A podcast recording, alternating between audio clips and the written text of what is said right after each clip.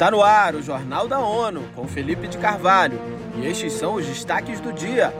A ONU coordena a operação de resgate do superpetroleiro no Mar Vermelho.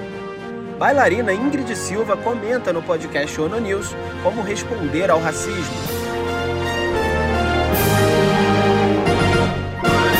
Um navio de salvamento chegou esta semana ao local onde foi abandonado o petroleiro FSO Safer, na costa do Iêmen. O superpetroleiro, ancorado na península de Ras Isa, no Mar Vermelho, se prepara para iniciar a remoção de mais de um milhão de barris de petróleo. A operação é coordenada pelas Nações Unidas. A organização diz precisar ainda de 29 milhões de dólares com urgência para concluir a operação.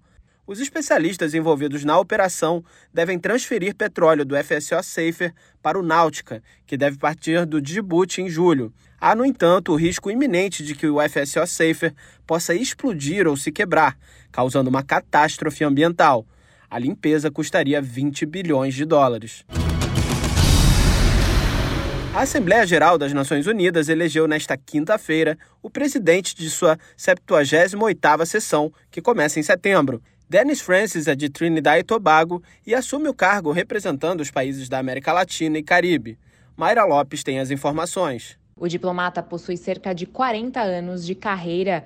Ele disse que assumirá o comando do órgão, priorizando temas como paz, prosperidade, progresso e sustentabilidade, especialmente questões climáticas. Francis apontou outros temas prioritários, como encorajar e facilitar o diálogo significativo. O presidente eleito adicionou que espera criar uma atmosfera renovada de conciliação, cooperação e compromisso compartilhado para enfrentar os muitos desafios e aproveitar todas as oportunidades. Da ONU News em Nova York, Mara Lopes. A Assembleia Geral é composta por todos os 193 Estados-membros da ONU, todos com direito a voto igual. Suas funções incluem nomear o secretário-geral das Nações Unidas, sob recomendação do Conselho de Segurança, e aprovar o orçamento anual da organização. O secretário-geral das Nações Unidas, Antônio Guterres, manifestou total confiança em manter no cargo o seu enviado especial no Sudão, Volker Perthes.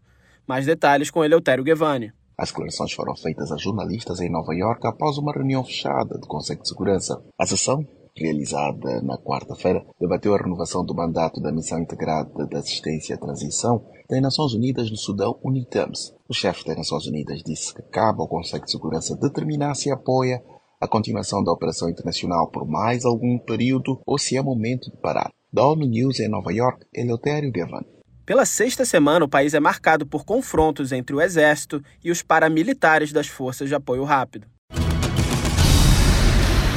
Em entrevista ao podcast ONU News deste 2 de junho, a bailarina brasileira Ingrid Silva, contratada do Dance Theatre of Harlem, fala sobre a infância humilde na periferia do Rio de Janeiro até os pontos altos da carreira internacional. Eu comecei a compartilhar como é que eu pintava sapatilha. As pessoas às vezes ficam encantadas até hoje.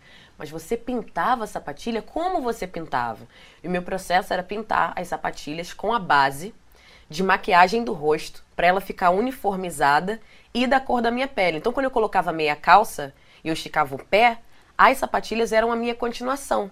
Claro. E devido a todas essas conversas, trazendo essa, essa reflexão que ninguém imaginava antes, é, eu recebi o convite do Smithsonian, do museu em Washington, D.C., African American Museum, uhum. para ter uma das minhas sapatilhas no museu.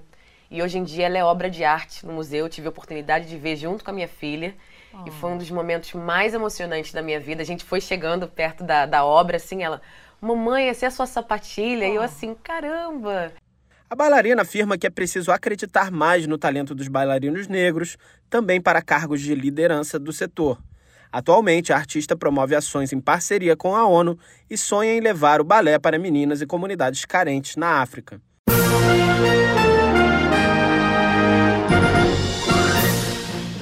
Este foi o Jornal da ONU. Mais informações na nossa página news.un.org/pt e nas nossas redes sociais. Siga a gente no Twitter, arroba ONONews.